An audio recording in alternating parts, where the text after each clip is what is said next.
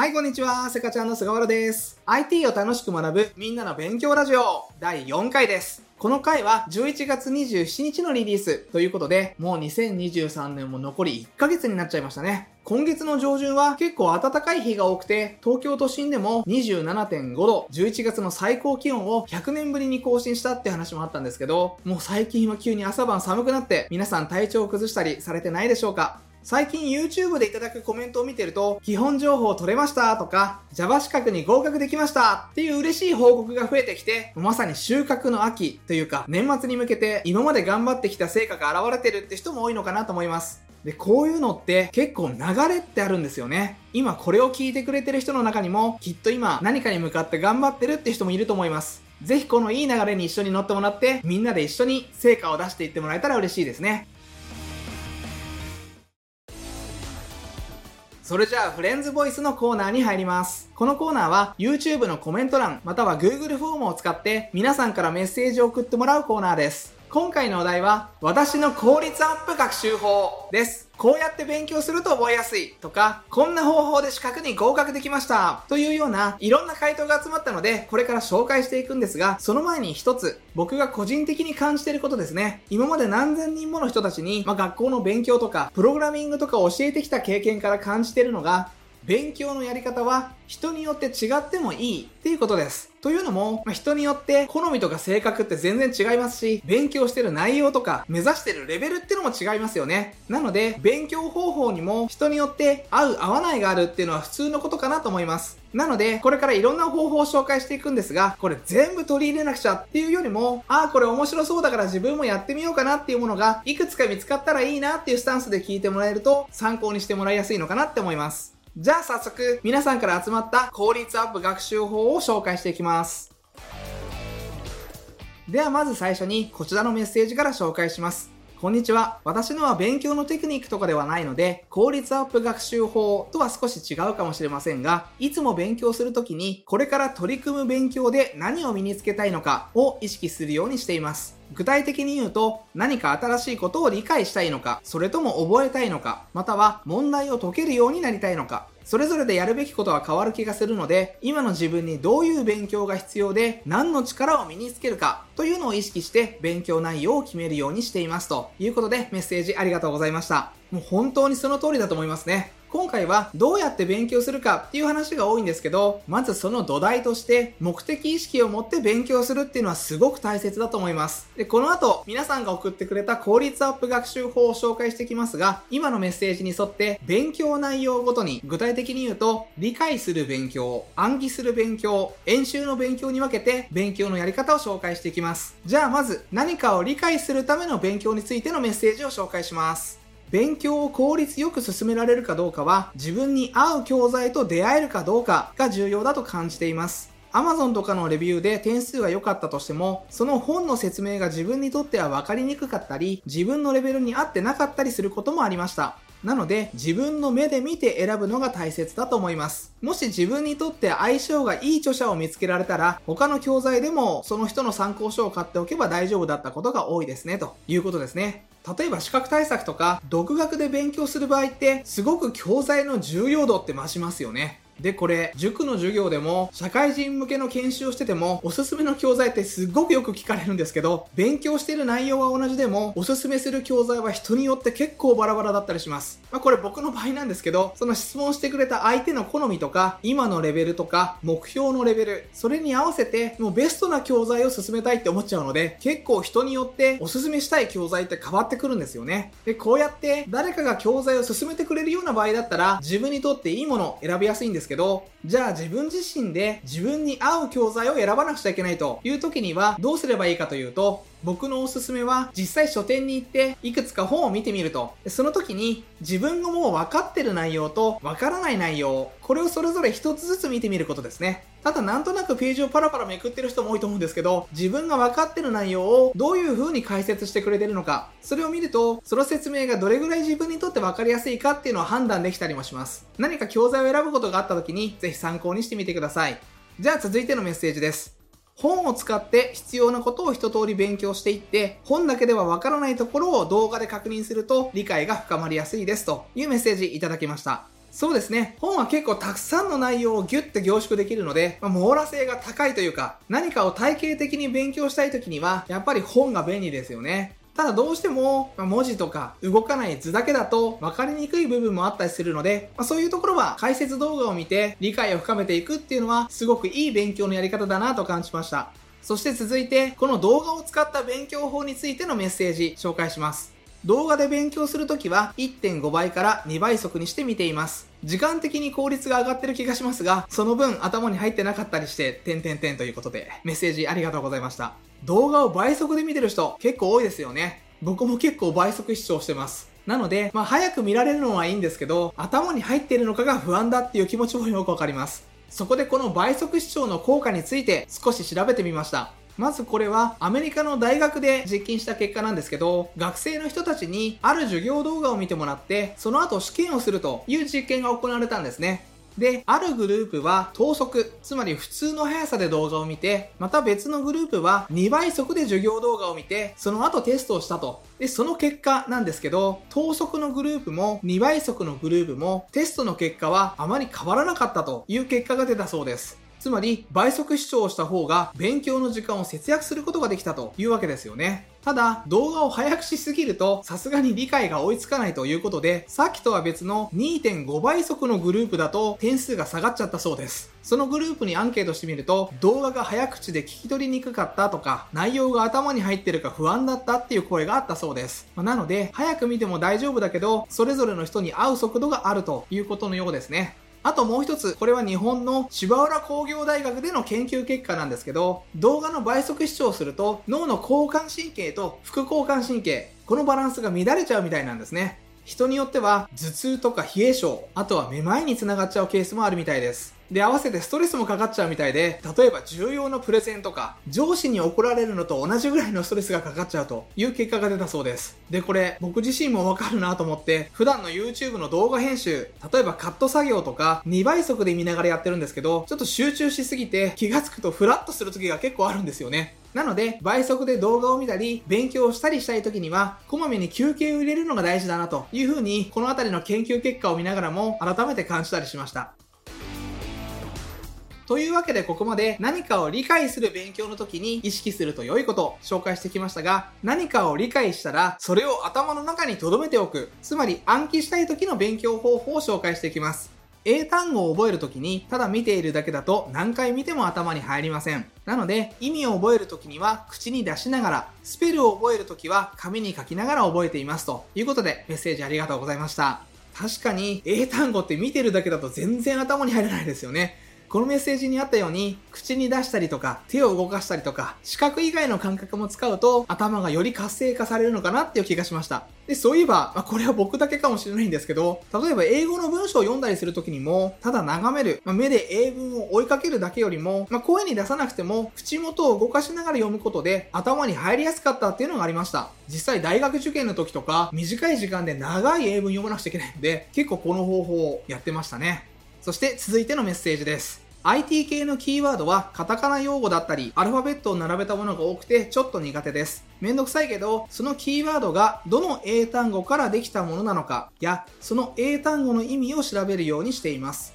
意味がわからないと用語を覚えるのも難しいのでというメッセージいただきました。このアルファベットを並べたキーワードっていうのは、例えば HTML とかですかね。これこのままだと意味がわからないので、この HTML はもともと HyperText Markup Language の頭文字を取ったものだと。じゃあこのハイパーテキストとかマークアップ言語ってどういう意味だろうって考えていくと、確かに理解が深まるし、まあ、自然と頭にも入りやすくなりそうな気がしますよね。いい勉強方法をシェアしてくれてありがとうございました。それでは続いてのメッセージです。何かを覚えるとき、できるだけ関連用語をまとめて覚えるようにしていますというメッセージ。続いてもう一つ紹介しますね。暗記したいことを1枚の紙にまとめておいて持ち歩いています。覚えたい部分を赤いペンで書いて赤シートをかぶせて暗記するようにしています。ということで、お二人ともありがとうございました。このまとめて覚えるって効果ありますよね。僕も受験生の時に覚えたいことを紙に書くってよくやってたんですけど、それをコピーして家のいろんなところに貼ったり置いといたりしてました。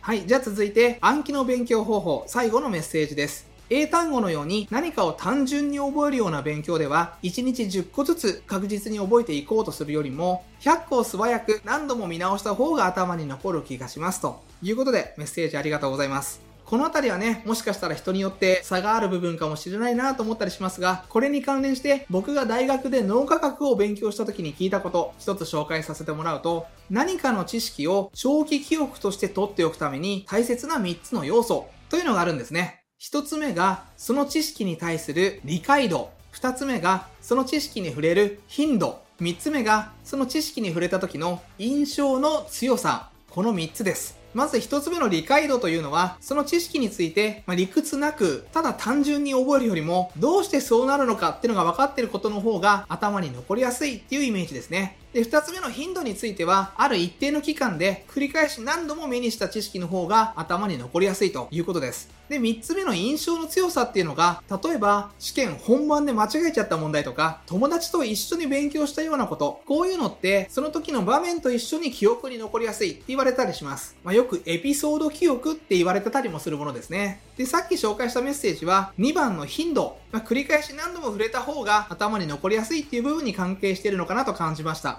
で、合わせて1番の理解度。まあ、単純に覚えるんじゃなくて、理屈を理解して覚えるというところとか、3番の印象の強さですね。このあたりも意識して勉強を進めてみてもらうといいのかなと思います。というわけでここまで新しいことを理解してそれを頭に残す、記憶するというステップまで来ましたが最後は演習についての勉強方法ですね。最初のメッセージはいろんな問題集に取り組まない一冊を完璧にするということで力強いメッセージありがとうございます。これ結構学生さんも社会人で資格を狙ってるっていう人もたくさんの問題集を解かないと不安になっちゃうっていう人結構多いんじゃないでしょうか。で、たくさん問題集を買って実際解きまくったりするんですけど、これ実は問題集の1周目ってあんまり効果がないというか、本当は2周目以降こそが得点アップにつながるんですよね。というのも、もともと解ける問題を解いても、あまり得点アップにはつながりにくいので、これ言い換えると、解けない問題を解けるようになった時、これで初めて点数って上がるんですよね。なので、Java の資格試験とかでも、よく、まあ、有名な問題集、紫本と黒本っていう2種類があるんですけど、これ両方やらないとダメですかって質問よくいただきます。でも、2冊の問題集をそれぞれこなすというよりも、1冊の問題集を繰り返し解いて、解けなかった問題を確実に解けるようにしていく。こういう勉強をした方が確実に合格にはつながりやすいかなと思います。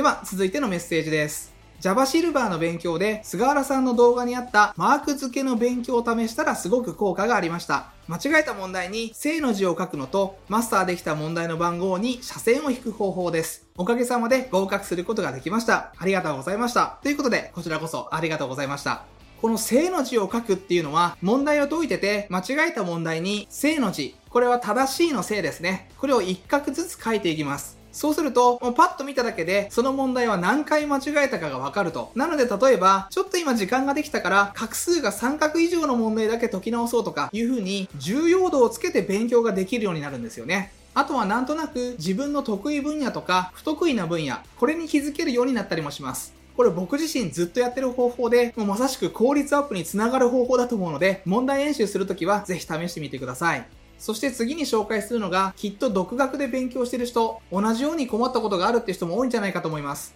演習では解く時間を意識する。5分考えてもわからない時は答えを見る。というメッセージいただきました。続いてもう一つ合わせて紹介すると、一人で勉強していると問題が解けなかったり解説を読んでもわからない時があります。自分が納得できるまで解説と向き合うことも大切だとは思いますが、どう頑張ってもわからないものはわからないので、ある種諦めみたいなものも必要かなと思っています。ただ、わからないことを放っておくのは良くないので、私はわからない問題を一覧にまとめておいて、1週間おきとか定期的に見直すように意識しています。その間に勉強を進めたことで、新しく理解できるようになっていることもあるので、私にとっては自分に合っているやり方なのかなと感じています。ということで、お二人ともメッセージありがとうございました。これ独学で勉強してて、もしわからないことがあった時、まあ、周りに聞ける人がいればいいんですけど、そういう人がいないというケースも結構多いですよね。で、誰にも聞けない時に、このわからない問題を一段にまとめておくっていう方法、とてもいいなって感じました。1週間おきとかに見直すということで、きっと将来の自分に聞くっていうイメージですかね。で、勉強ってわからないことをどうやって解決するのかっていうのが結構大切だと思うので、こういう勉強結構大事だなと感じました。で、合わせて話しておくと、もし皆さんが勉強している内容、僕が YouTube で公開している内容だったら、その動画のコメント欄で質問してくれれば、まあ、できる限り回答するようにしているので、もし何かあれば、YouTube のコメント欄で遠慮なく聞いてもらえたらと思います。ここまで私の効率アップ学習法をお伝えしてきました。いろんな種類のアイデア送ってもらってたんですけど、今回は大まかに理解、暗記、演習のフェーズに分けて皆さんからいただいたアイデアをまとめてみました。日々コツコツと目の前の勉強を進めていくっていうのももちろん大切なんですけど、勉強のやり方をブラッシュアップするっていうのも同じぐらい大切だと感じてます。これは一日一歩ずつ着実に前に進むっていうのも大切だけど、その一歩を広げる意識っていうのも大切というイメージですよね。今回紹介したアイデアの中から、もし皆さんが、あ、これ一つでもやってみようかなっていうものがあれば嬉しいですし、そういうものがあれば、ぜひ色々と試してみてほしいなと思います。というわけで以上、フレンズボイスのコーナーでした。さて続いては新コーナー、教えて菅原さんのコーナーに入ります。このコーナーはこれまで20年以上学生や社会人教育に携わってきた僕が皆さんから頂いた質問や相談に回答していくコーナーです。今回はこちらの質問に回答します。自分は駆け出しのプログラマーですが、菅原さんの動画を見ているといつも感心します。わかりやすい上に、プログラミングに関することで知らないことないんじゃないかって思うぐらいです。そこで質問なのですが、菅原さんのように幅広く深い知識を得るには、どのように勉強するのがおすすめでしょうかということでメッセージありがとうございました。まず、幅広く深い知識を得るには、どのように勉強するのがいいかっていう質問なんですけど、ちょっと回答ずれちゃうかもしれませんが、まあ、きっと僕の場合は、企業向けの IT 講師っていう仕事柄が結構大きいんじゃないかなと思います。よく研修やってると、受講生みんなの前で質問を受けるケースって結構あるんですけど、そこで質問に答えられないと、もうそこで講師としての信頼を一気に失っちゃうんですよね。で、さらに、研修の中でもし万が一、違うことを教えちゃったとすると、会社対会社でクレームが来る時もあります。もう最悪の場合、返金要求とか、損害賠償にも発展しかねないような問題なんですよね。なので、研修の準備をしている時に、わからないことがあれば、もう納得ができるまで調べますし、研修中、もうどんな質問が来ても大丈夫なように、徹底的に準備をしています。この程よいプレッシャーっていうんですかね。まあ、これと、人に教えられるレベルに上がるために、必死に勉強し続けてきたっていうのが、今に繋がってるのかなと思います。まあ、というのが、率直な回答ではあるんですけど、今これを聞いてくれている方は、IT 講師じゃない人が大半だと思うので、まあ、ここからは、もし講師じゃなかったらっていう前提で話していきますね。まず、程よいプレッシャーっていうところで言うと、高校生であれば、学校のテストとか、その先の大学受験があれば、自然とプレッシャーはかかると思います。で、社会人の方は、やっぱり普段仕事で大変だっていうのもあると思いますし、ただ勉強してるだけだと、どうしても続けるのが大変な時もあると思うんですよね。なので、例えば何月何日にこの資格を取るとか、いうふうに締め切りを決めておいたり、さらにそれを家族や同僚に宣言するとか、いうように軽くプレッシャーがかかる状態を作れると、勉強につながりやすいのかなと思います。で、さらに教えられるレベルっていう話もしたんですけど、これ僕がずっと教える仕事をしてきて感じるのが、何かを理解するのって3つのレベルがあると思うんですね。まず最初のレベルがわかるというレベルですね。つまり何かの本を読んで書いてあることが分かったとか、誰かの話を聞いて言ってることが理解できたっていうイメージです。言い換えると何かをインプットできたっていうレベルですね。で、さらにステップが上がると、できるっていうレベルになります。問題が自分で解けるとか、プログラムが書けるっていうレベルですね。で、自分ができたことを他の人に教えられる。ここまで来ると、自分の頭の中でもいろんな知識が整理できている状態なので、さらに理解が深まっている状態かなと思います。で、さらにここからが重要なんですけど、この3つのレベルの中で、最初のわかる。ここまでの勉強で満足しちゃってる人がすごく多いんですよね。例えば参考書を読むだけとか、YouTube の動画を見るだけっていう感じですね。で、こういう勉強って、まあ、すごく楽なので、そこで止まっちゃう人が多いっていうのもすごくよくわかるんですけど、実際に求められるレベルって、試験では問題を解いたりとか、プログラムの開発でも自分で書くっていうレベルじゃないですか。なので、ちょっと面倒ではあるんですけど、実際に問題を解くっていう勉強とか、プログラムを書いてみるっていう勉強までできるかどうか、ここがすごく実際に結果を出せる人と、頑張ってるんだけどなかなか伸びない人、ここを分けてる気がします。このようなアウトプット系の勉強、ここを意識して取り組んでいくと、より深い理解につながっていくので、ぜひ参考にしてもらえたら嬉しいです。というわけで、このコーナーではこんな感じで皆さんからの質問や相談に回答をさせていただきます。もし何か僕に聞きたいことがあるっていう人は、フレンズボイスの回答を募集している Google フォームの一番下、その他の項目からもう何なりと送ってもらえたら嬉しいです。以上、菅原さんに聞きたいのコーナーでした。みんなの勉強ラジオ第4回をお伝えしてきました。今回からね、皆さんからの質問や相談にお答えするコーナーも始めたりしてみたんですが、フレンズボイスのコーナーと合わせて皆さんにとって役立つ情報をお届けできていたら嬉しいなと思います。では最後に次回のフレンズボイスのお題を発表したいと思います。次のテーマは、教えてあなたの睡眠ルーティーンです。今回、勉強の効率を上げる方法を紹介してきたんですけど、そのためには、まず、しっかり集中できる状態を整えておくっていうのが大切ですよね。で、そのためには、十分に睡眠をとって、頭と体の状態を整えておくっていうのが欠かせません。で、よく考えてみると、寝る前の準備とか、起きた直後の行動も含めると、1日の3分の1ぐらいは睡眠に費やしてると言えます。そんな大切な睡眠について次回はシェアをしていきたいんですが、皆さんが普段気持ちよく眠るために意識していることとか、決めた時間にちゃんと起きるためにやっていること、さらに目覚めを良くするためにしているルーティンなど、まあ、特に寒くなってきて朝布団から出にくくなってきた今だからこそ、より良い睡眠のアイデアをみんなでシェアできたらいいなと思っています。例えば、早起きをするために毎日アラームの音を変えていますとか、すっきり起きられるようになんとかっていう睡眠アプリを使っていますとか、あなたが普段良い睡眠をとるために取り組んでいることやルーティン、それを教えてください。